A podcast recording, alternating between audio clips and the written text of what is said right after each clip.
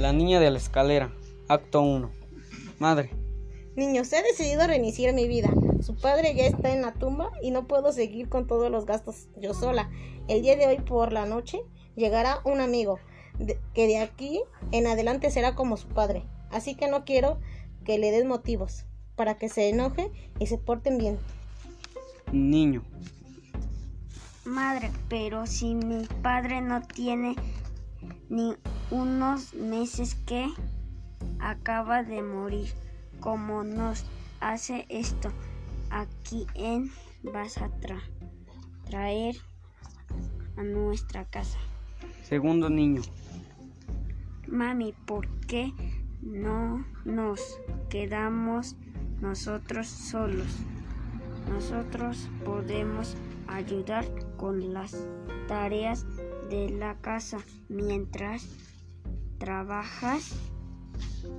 La madre. ¿Y mi vida qué? ¿La voy a traer a tener desperdiciada por su culpa? Vean el ejemplo de su pequeña hermana que no reprocha nada de lo que está pasando. Narrador. La niña, temorosa de la forma de ser de su madre, prefirió no em-, emitir con comentarios de lo que estaba pasando, solo aceptó lo que llegó a su vida. Acto 2. Madre, espero que este Señor te pueda dar lo, lo que nuestro Padre en vida no pudo, y lo respetamos y honraremos si eso te hace feliz.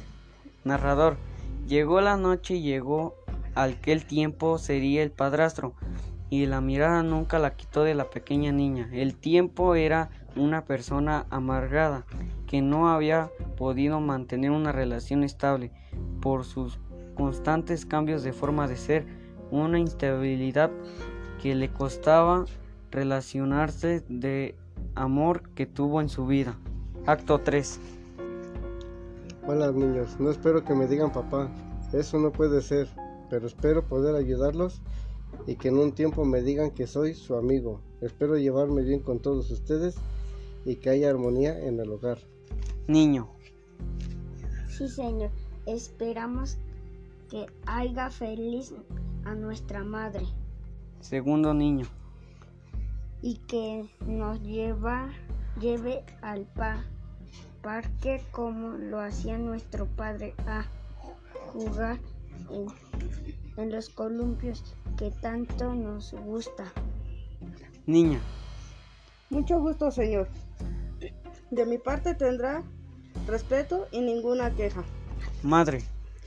Hija, dale un beso que al tiempo llegará a ser tu, tu papá. Narrador. Y así pasaron todos los niños a besar en la mejilla al padrastro, que la madre inconsciente les había impuesto sin pensar en sus hijos y solo en su bienestar. Había cambiado la vida de eso. Pasaron días y, el padrastro se acomodó en la casa y los, y los problemas empezaron a llegar. El tipo de mal carácter por cualquier motivo les pegaba a los niños, pero tenía especial coraje por la niña que en ningún momento se llegó a quejar con el cinturón en mano les daba hasta que se cansaba de pegarles y los niños llorando y suplicando que no les pegara más. Hacía por determinar el castigo, pero algo pasaba con la niña. Ella todo el dolor lo aguantaba y solo una mirada retadora al padrastro le dejaba. Algo que hacía hervir más, más de sangre del mal de ser humano que era el padrastro. Acto 3. Padrastro. Llora, pídeme que no te castigue más. Pide de rodillas que no te castigue más. Madre. Ya déjala. Ella sí, ella es así. Ya no te molestes en educar a mis hijos que no tienen compostura y hacen lo que les da la gana. Narrador. Así pasaron meses de castigo a los tres niños con el descubrimiento de la madre a favor del esposo. hasta que un día por la noche el tipo de ver el castigo no les hacía nada a la niña. Por las escaleras de la casa la aventó, muriendo a la niña al instante. La familia completa huyó, pero se dice días después de la muerte de la niña el padrastro se le apareció para anunciarle que en unos años de la muerte le llegaría, y eso el hombre muerto en vida dejó. Se dice que el fantasma de la niña aún, esa, aún en esa casa se aparece para ayudar a los niños que son víctimas de los abusos de los padres de la madre.